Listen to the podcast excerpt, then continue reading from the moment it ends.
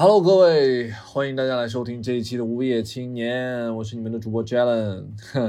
这一期的节目依然是我一个人在家里边，然后录制的。那这期节目因为实在是疫情期间没有办法，我们不得不在家里边做隔离，然后一直不能出门，也没有办法跟其他的主播可以在线下跟大家去聊天。那我们就转战成线上的一个节目。那这个节目的话，我们想要跟大家去聊，就是小区封到现在，那我们大家也不知道什么时候解封，对吧？那闲来无事就想要想一些有意思或者没有意思的一些事情，就是会来回去想这些。因为这一期节目的话，我是等于说约稿了很多的全职的脱口秀演员，因为我非常想要了解，也是想要让更多的人知道。现在这个疫情期间，全职的脱口秀演员里面，他们都是怎么生活的？因为一直没有演出，他们就没有收入嘛，对吧？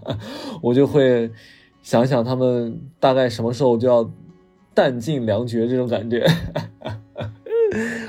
嗯，我是不是有点坏了？对，所以其实，哎，其实应该是说我我我很担心他们的一些处境啊，所以我就想。约一些全职的脱口秀演员去了解一下他们现在的生活状态是怎么样子的，他们会不会焦虑啊？等等。结果我杞人忧天了啊，他们完全没有焦虑啊。这里边我有问他们几个演员的一些问题，比如说先让他们做自我介绍，再告诉大家他们做全职脱口秀演员有多久了。那我很想知道他们在做全职脱口秀演员之前是做什么工作的，让他们来介绍介绍，然后。还是就是很想知道他们为什么要变成全职的脱口秀演员，以及如果疫情不停的反复的话，导致线下的演出没有办法进行，然后他们现在也没有任何的收入的时候，我在想他们该会用什么样的方式去谋生呢？这也让我成为了一个很大的一个困惑，以及我觉得他们是不是有很多一些方面的一些自己的考量？那。结果发现的是，我想多了。你们仔细往下听，你就知道了。有很多人，大家奇奇怪怪的职业之前，然后他们都可以做很多的事情，可以把自己养活的很好。说在现在这个阶段，哪怕是脱口秀演员这个行业，现在是没有办法演出正常演出，没有办法赚钱的话，他们还有很多各种方式可以赚钱，真的是厉害了。那最后的话，我就我很想知道的就是，如果他们已经实现财务自由了，他们想要做什么？这个问题也很简单，其实就是想要去关心一下他们自己内心当中最在乎的或者最想做的事情是什么。有很多人会觉得，哦，我讲单口呢，只是为了去养家糊口。我觉得他赚的多，然后他在风口上面就去讲了。但其实不是，有很多人他真的是有单口喜剧理想的。这个跟我们有很多人他讲还是完全不一样的，所以啊，这期节目里边的话，我们就想要来听一听每一个不一样的全职脱口秀演员里边，他们一个什么样的情况，好吗？这里边有非常我们熟悉的呃七十一和勺子，那还有一些我们其他的线下的脱口秀演员，大家多多少少都有听到过，那我在这里就不一一赘述了。如果我的脱口秀演员朋友们，你们听到了？如果你们觉得这个还蛮有意思的，欢迎你们来联系我们，好吧？欢迎来投稿，欢迎我们可以在线上组织一期节目，我们再聊一聊其他的，在疫情当中我们发生了一些有意思的，然后你们是怎么度过这样子一些封闭在家里面的时间，好吧？那我们就闲话少说，接下来先进节目，Here we go。大家好，我叫七十一啊，一二三四五六七的七，一二三四五六七八九十的十，一二三四五六七八九十一的一。OK，做圈口秀演员多久了？呃，有多久了呢？一年半，差不多快一年半了。那当然去掉，嗯，这两天被封闭，可能就是一年半减十四天，大概就这样。你成为脱口秀以前的职业是什么啊？我之前是一个，呃，潜水教练啊。然后呢，大概讲讲都干些什么？什么叫讲讲都干些什么？就是这个工作干什么？是不是？就是每天在店里面就收钱。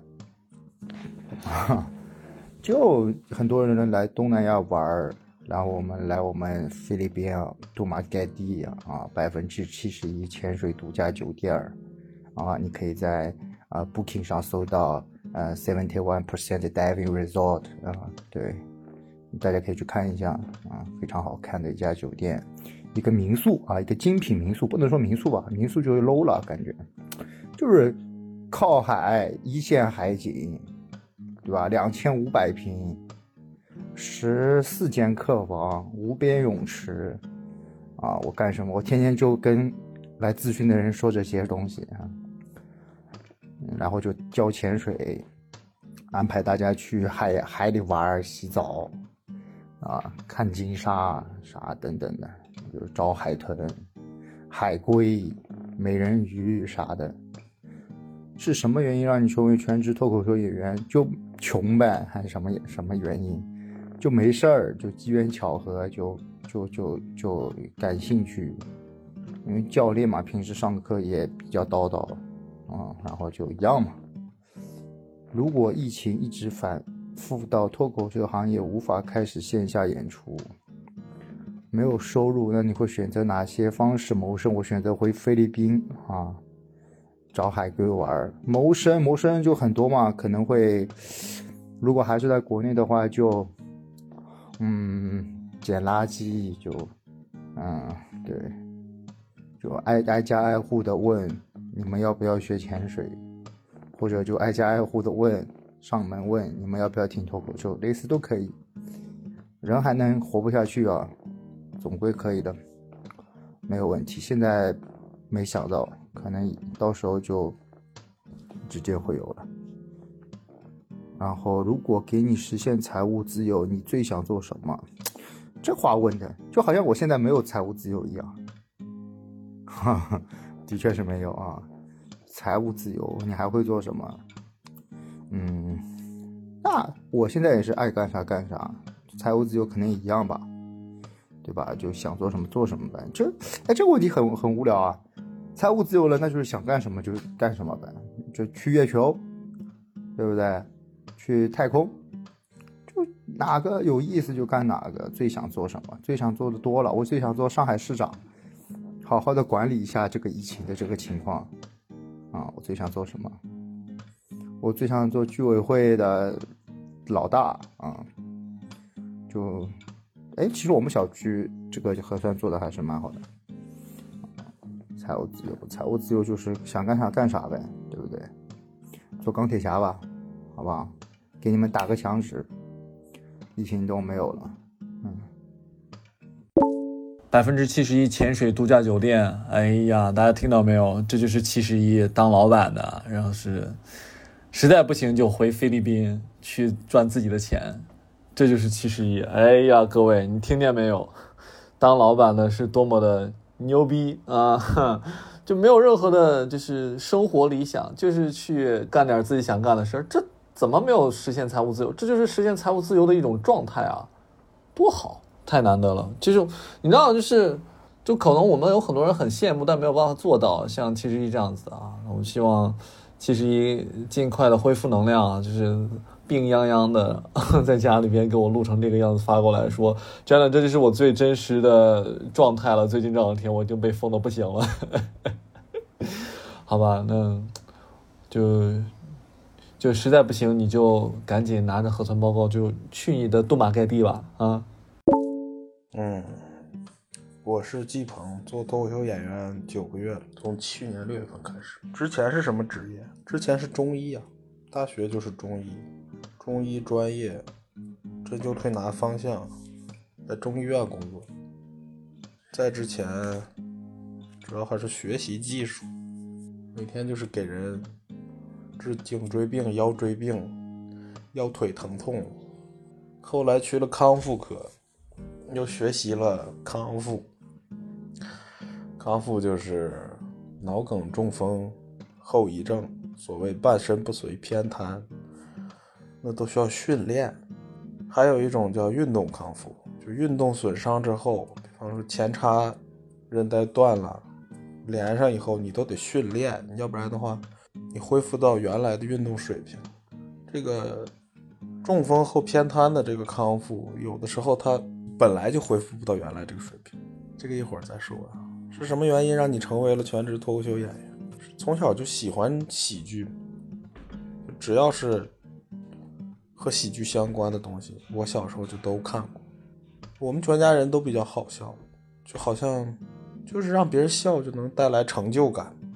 我感觉我平时说话的时候，就是如果不是说什么正经事儿的话，就聊天的话，如果一句话没有什么好笑的，没有包袱，我就不太想说了。就是表达一个观点的时候，最好是有梗在里面。那我觉得脱口秀就是最适合我的行业，就是可以发表偏激的、不负责任的、只为搞笑的、讽刺别人的话。这就是我平时生活中的状态。如果说有人花钱让我干这个的话，那我为什么不干呢？还有一个原因就是，就那个脑梗中风以后啊，他有的人是。你一来就知道他是能恢复百分之九十九，有的人你来了就知道他只能恢复到百分之五十。这个大脑组织长时间被破坏了，它是不可能再生的。然后每天就处在一种非常，就是我是一个非常喜欢说笑话的人，但是当大夫你很多情况下是不能说笑话的。然后我们那个科室啊，很多屋子都没有窗户。每天就好像生活在地地牢里面一样，天天对着一群没有希望的人，就他们是很有希望，他们经常问我什么时候能好，我什么时候能好。但是你知道，他只能是尽可能的恢复到可能的水平，就是说他已经等于是残疾了。所以说，我就觉得非常的压抑，这跟我的性格不符合，没有办法。然后现在那就简直太好了，就从原来几乎全年无休的工作变成全年都休的工作。那那什么原因？你说什么原因？如果一直反复无法演出，没有收入，那还是喜剧相关的行业比较好。那不行就回去继续治颈椎病呗，治颈椎病还比较开心。治颈椎病可以说笑话。治颈椎病，天天跟着一群丈母娘骂骂那个他们女婿，挺开心的。实现了财务自由，你最想做什么？嗯，最想好好说脱口秀。哈哈哈哈哈实现了财务自由，就是最想好好说脱口秀，搞得好像现在没有很好说脱口秀一样。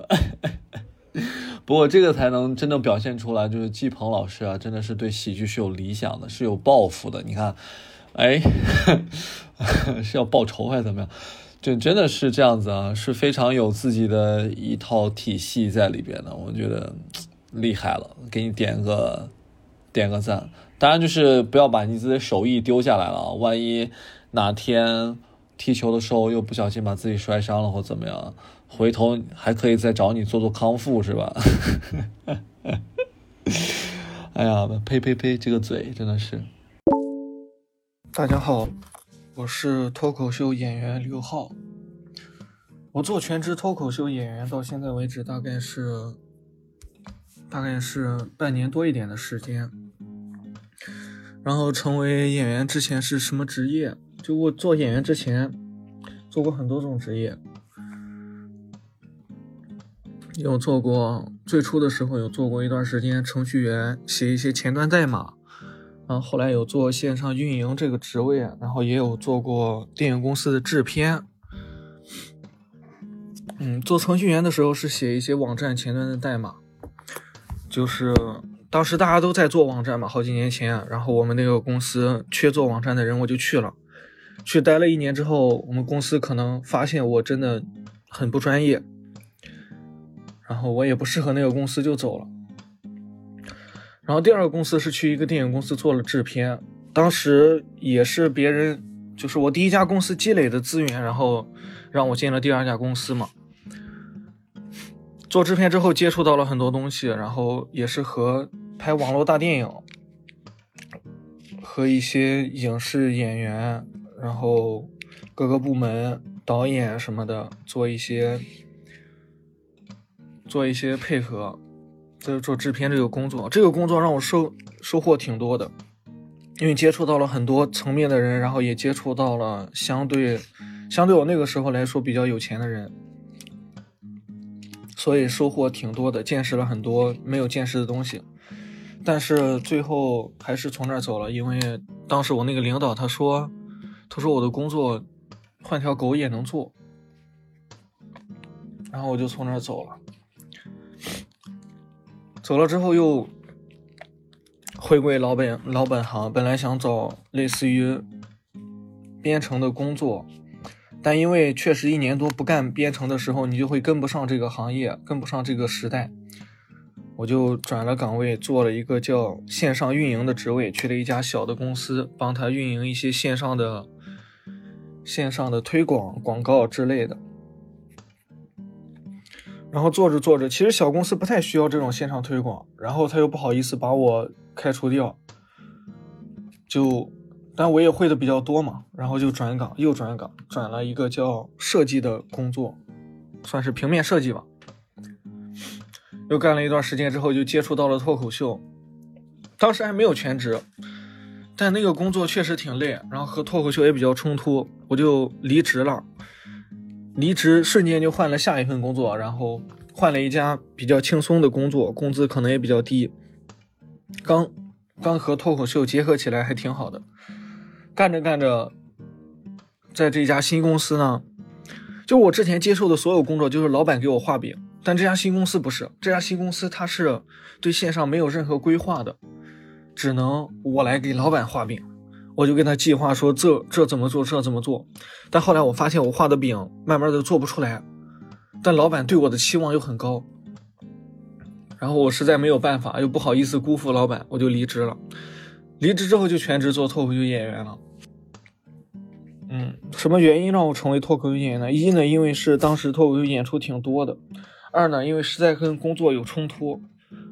我本来想着一边找轻松的工作，一边做脱口秀演员。后来做着做着就全职了，就算是理所应当全职了吧。现在想想也不应该那么做。如果疫情一直反复到脱口秀行业无法线下演出，没有收入，那会选择哪种方式谋生？呃，我可能还是会做之前做过的，也不说去找工作吧，就在家自己搞一个小型的类似于购物网站的东西。做一些网上的推广，然后赚一些小钱，也会写一些文章，自媒体的文章，然后发一些自媒体的文章，做一些流量的费用。可能会接触短视频吧，但之前接触过，一个人拍呢要起来就比较困难，然后找人拍的话成本又太高，可能会接触短视频，会还是以自媒体方向为主，然后进行谋生吧，因为我毕竟是这个出身的。如果给我财务自由，我最想做什么？财务自由的话，嗯，想想没有没有想过这个问题。但财务自由的话，看多自由吧。如果特别自由的话，我可能会各地去旅游啊，去玩啊，然后去看看更不一样的世界。如果稍微比较自由的，就比如满足现在生活的话，可能会买房子、结婚，然后回家。开个店儿啥的，我我最理想的生活就是拿着一些钱，然后有房子、有车子，没有什么负债，然后有自己的商铺，然后开了一家店、一两家店，然后和我女朋友幸福的生活在一起，然后有个孩子。最理想的生活，就是现阶段理想的生活。但如果真的赚很多钱的话，可能就会不一样。大概就是这样，大概就是这样。好的，谢谢大家。我叫刘浩，不知道刘浩你有没有跟钱老板说，那老板这个位置啊，就换了条狗也都可以做，就是叭叭叭的咬人嘛，对吧？就刘浩，我很想问你，就是你有了钱之后，你为什么想的不是跟你的老婆一块儿环游世界，而是你自己一个人去环游世界？有一点点钱的话，就娶个老婆。哎呀，你这个发言，你要是被你之后的老婆听到了，那可怎么办呢？嗯，但是真实，最真实的表达，钱多了谁还要老婆呀？对吧，刘浩？大家好，我叫江波，我表面上看一直都不像是一个全职脱口秀演员，因为我一直以来都是一边上学一边讲脱口秀，但我的本质其实和全职脱口秀演员没有很大的区别，因为我在选课的过程当中就会把我从周一到周五晚上的全部时间都空出来，并且我退掉了所有会占用我周末时间的学校的社团和组织等。所以说我本质其实和全职没有很大的区别，而我的这个状态，从开始讲脱口秀到现一直保持到现在，目前已经有一年半的时间了。讲脱口秀之前，我就是一个很普通的学生，到现在依然是一个很普通的学生。那时候是大一，就刚到学校，大概是一九年十一月份。我在学校是贫困生嘛，学校会要求我们一年之内做足五十个小时的志愿者工时，就是贫困生要做。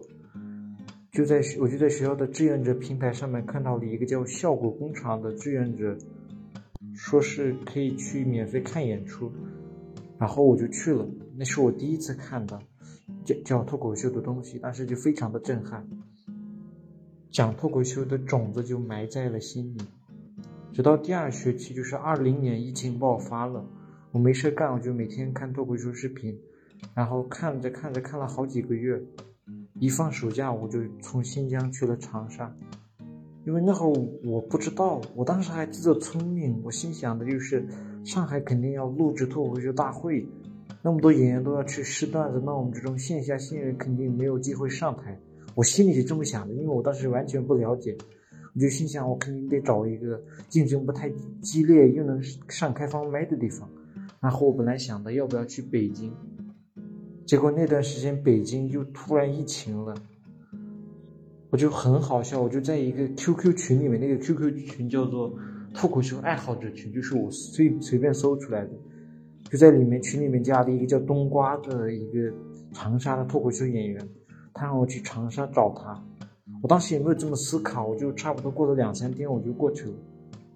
就那样，我在长沙讲了两个月的开放麦，大概上了十次台吧。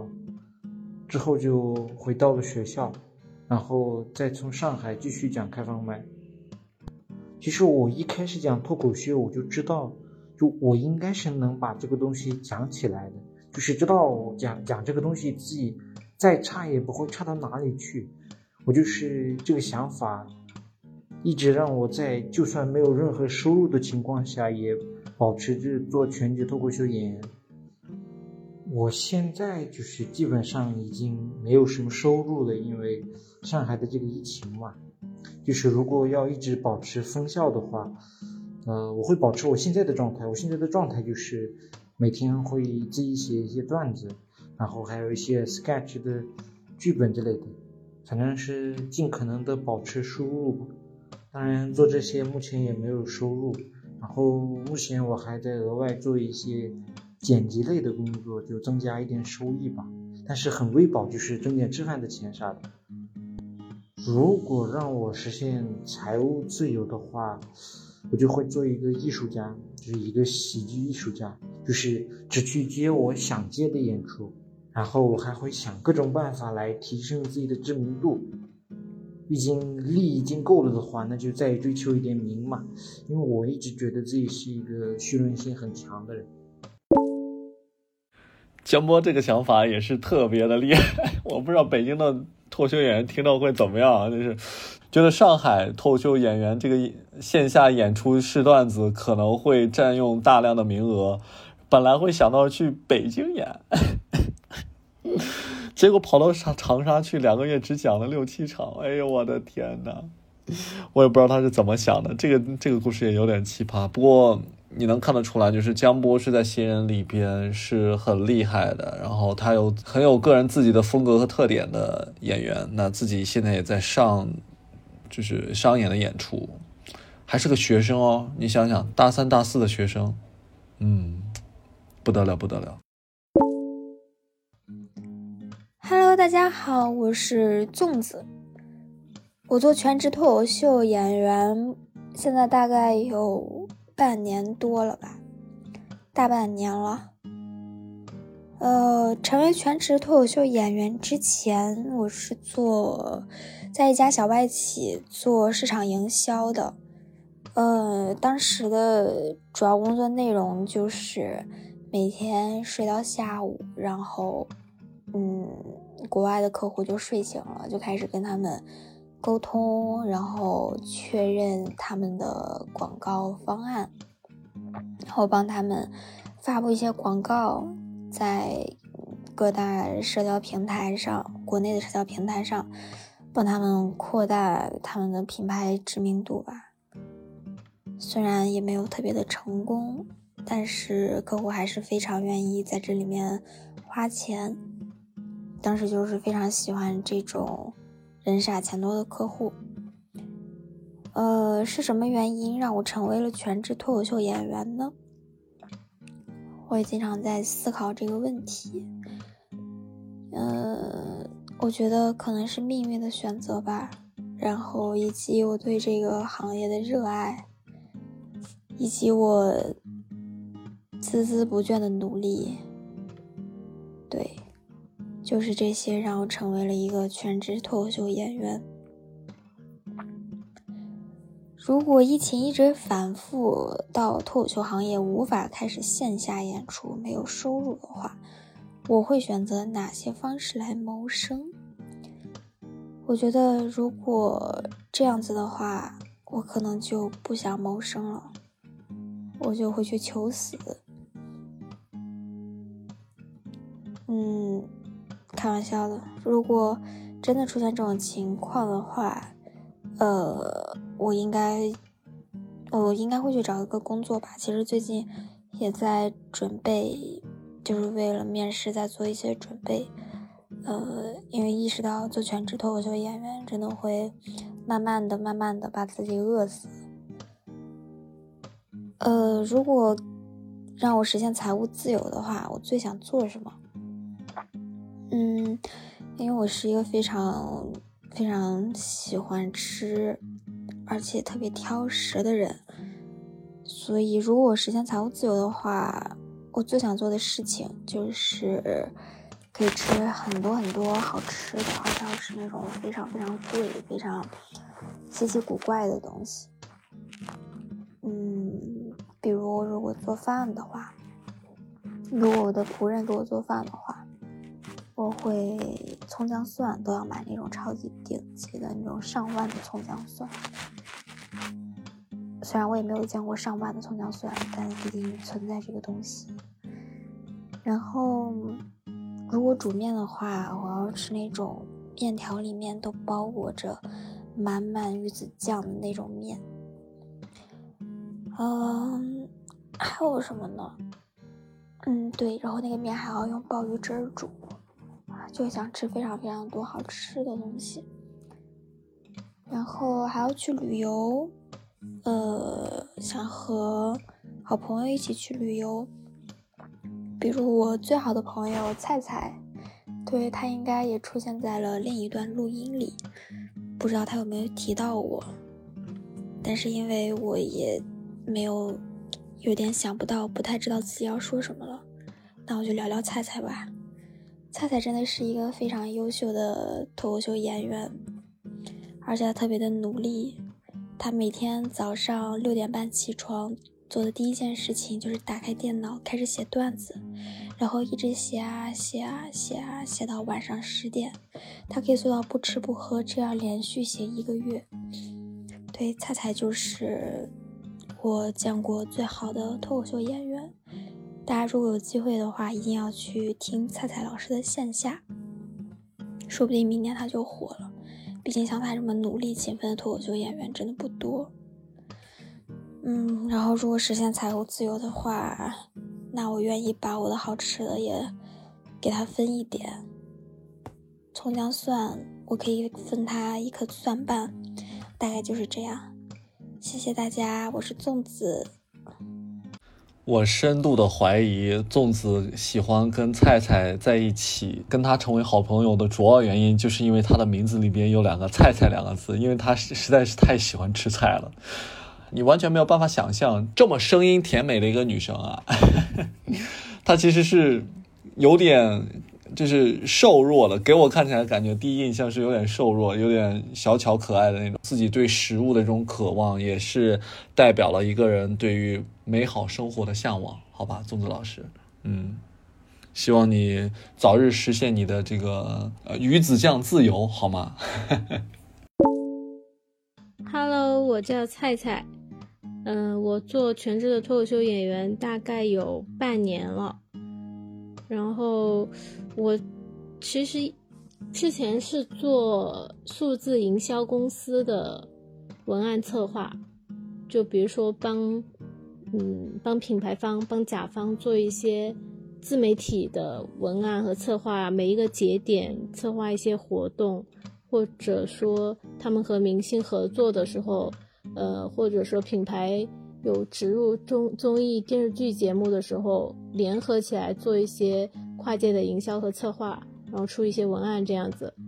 然后，嗯，我之前其实还做过，就还开过几几个月的外卖餐厅吧。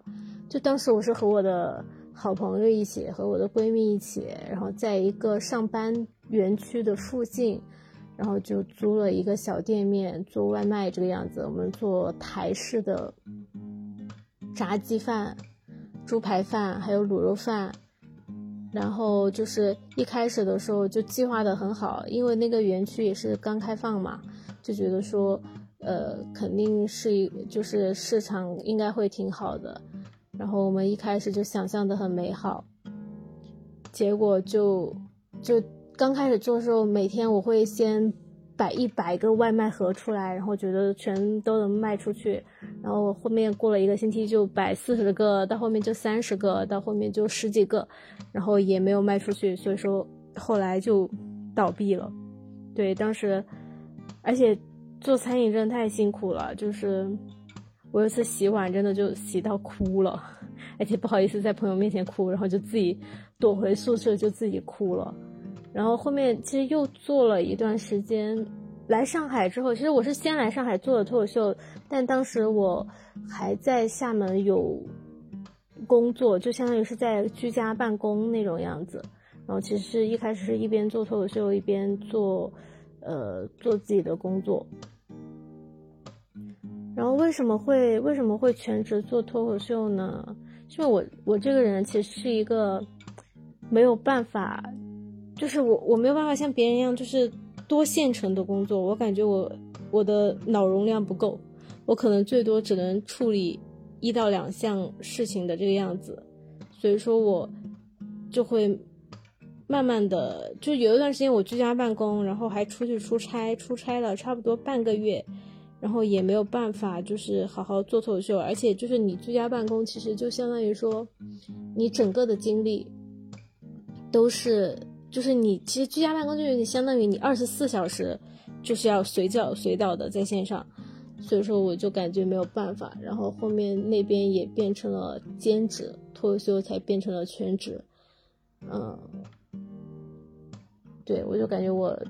精力有限，所以说就选择了全职做脱口秀，而且可能也是因为就比较喜欢这个东西吧，我还是比较喜欢，因为你如果做品牌的文案什么的，你只能根据甲方的要求来做，而且很多时候你有就是施展的空间其实是很少的，有时候你可能想到一个创意什么的还不错，但是甲方可能要为了呃就是为了。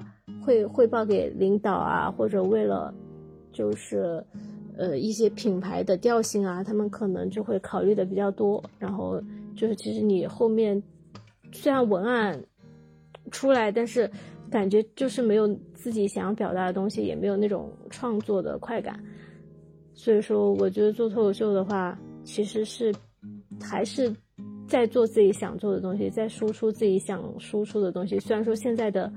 技术也好，然后那个对自己的挖掘也好，还没有到达那个能够完全、完全就是说的都是自己想说的东西的时候。但是我觉得这种都是需要积累的，你积累的越多，讲的越多，写的越多，肯定就会慢慢的能够越来越靠近自己想要表达的那些东西。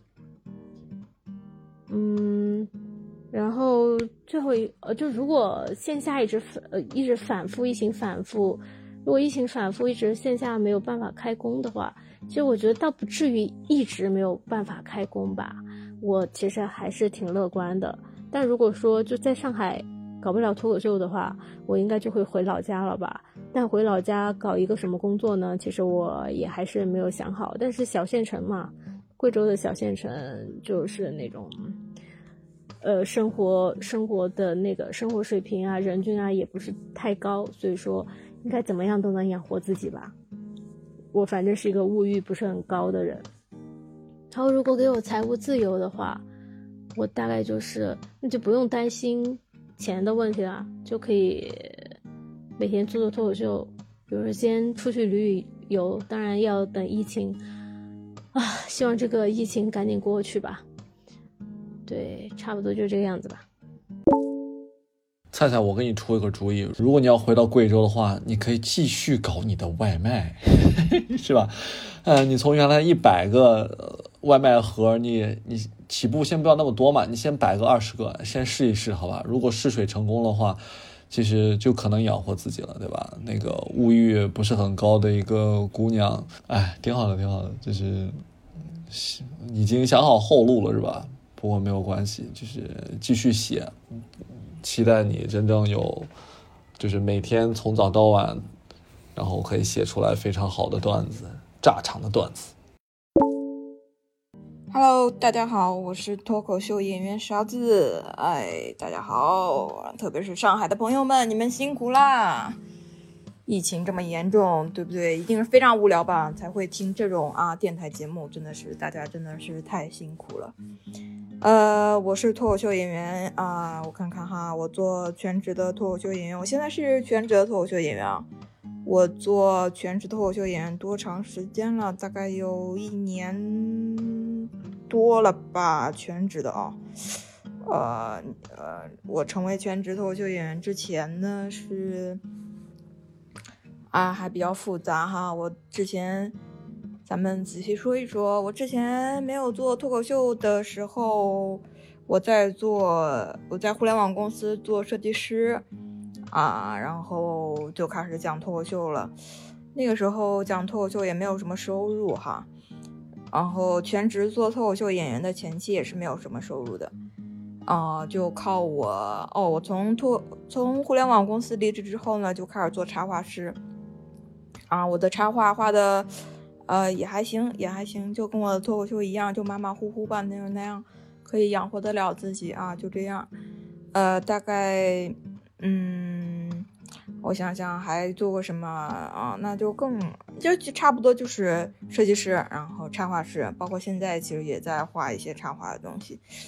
呃，我的梦想就是希望可以，呃，这两年出一本自己的那什么绘本，对，绘本就是插画集。是什么原因让我成为了全职脱口秀演员啊？操，这个东西。就是当时那个公司我太烦了，然后那个傻逼公司，哎，跟领导闹掰了，然后呢，反正我不辞职，他也会把我干掉的，所以我想着，当时疫情嘛，疫情很最最刚开始爆发的时候，二零二零年的时候，然后想那我就辞职吧，然后就在家啥也不干了，我就想着自己给自己一个 gap year 的那种感觉，就给自己放半年假，什么都不做。然后就在家画插画，就练了半年插画，然后就也会也有一些单子啊什么的，就可以养活得了自己的那种。然后半年之后就，呃，疫情稍微好一些嘛，线下也可以讲了，然后又开始出来讲开放麦，然后开放麦讲讲，呃，大家都比较可怜我，就觉得我讲了那么长时间也没什么商演，然后就会施舍给我一些商演的机会啊。后来演着演着，发现哎，脱口秀好像也可以养活自己了。妈的，那画什么插画啊？就不画。然后就开始做全职的脱口秀演员了。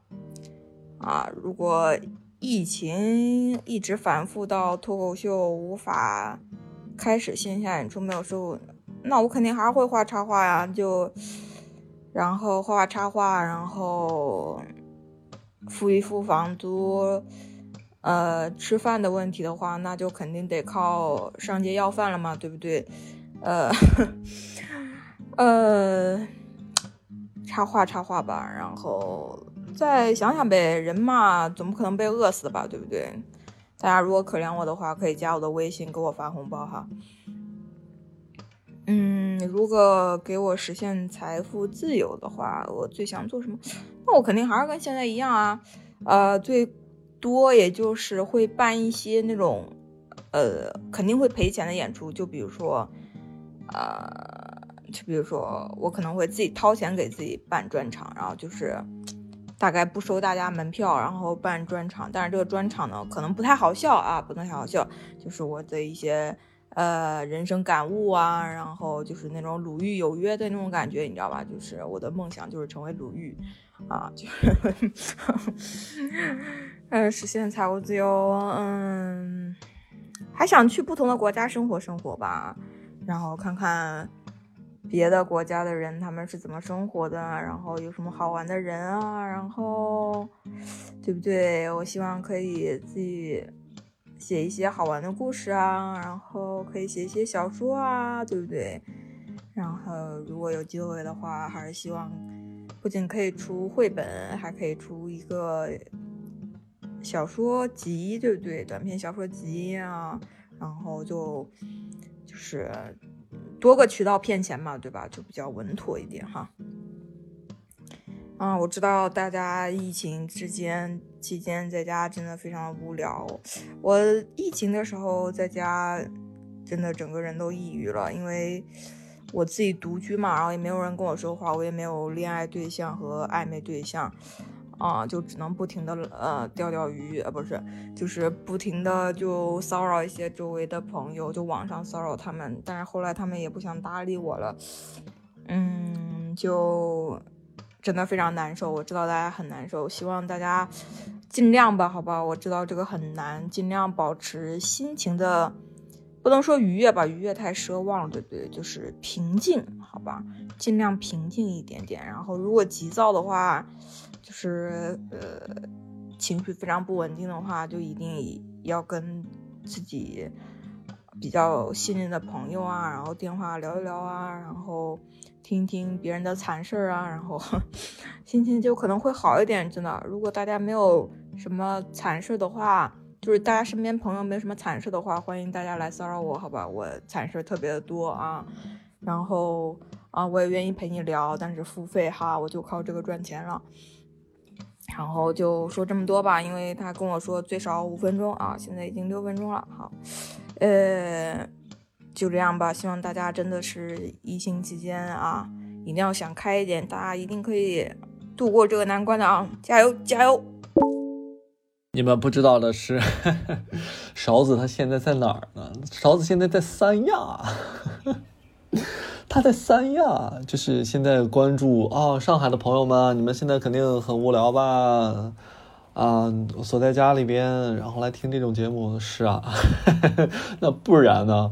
我们这种三个礼拜没下楼的这种人怎么办呢？啊，就快憋疯了都，呃，整天没事没事，晚上就看着那个蹦迪哈，云蹦迪，然后在那儿说萝卜青菜甩起来是吧？啊，天哪，真的是。不过真的啊，就是你看，你看。实现财务自由还是要免费办专场，免费办专场，估计大爷大妈就来了吧？轮不到你喜欢脱口秀演员的那些人了来看，对吧？嗯，你要去斟酌一下，好吗，邵子老师？这是对，然后你自己，你看这这活儿也太全了吧？又是手绘，又是设计，你看，那确实是我们一一下子就听完了。以上所有的那个脱口秀演员的一个录音，他们最真实的状态，以及有趣或者没有趣的一些留言啊，呃，我觉得总体上面来讲的话，我听完他们还是都挺乐的。我就觉得大家的心态和状态都是非常好的，真的希望大家可以保持这样子的状态，然后一直能够积累一些段子吧，然后到真正疫情结束的时候，可以再拿到台上面去跟大家来分享。好吗？那我们这一期的无业青年就录到这里了啊，希望大家可以喜欢我们这期的节目。如果你们对我们的节目有任何的意见的话，也可以欢迎评论、转发、留言等等来支持我们，好不好？此外的话，也是可以希望你们能够真正的去呃注意保护好自己啊，对，然后就现在封着，就是菜就少吃点儿，不要吃太多了。就后面封还不知道几天能解封，啊，万一不是五天了是吧？啊，对，那就希望大家可以在居家隔离、居家办公的这些日子里边，好好的去享受自己的生活，好好的享受你们闲暇的时光。我估计人的这一辈子里边，可能也就没有几次是这样子长时间可以待在家里，大门不出二门不迈的啊。对于有些人来讲，简直是一个福音啊！对我们这种外向的人，整天想要往出跑的，就简直就是灾难，好吗？灾难，太崩溃了啊！好，那我们今天的节目就讲到这里。如果大家你对什么话题感兴趣的话，也可以留言告诉我们，好不好？我们下期节目再见，拜拜。早上一醒来，心脏了好几百，没完没了做核酸，人人家里待，小区不开门，冰箱也没有菜，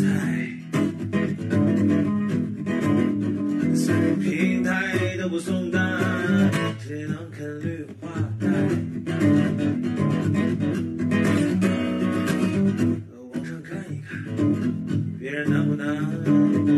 市民朋友都很乐观，就我比较惨，房贷还要还，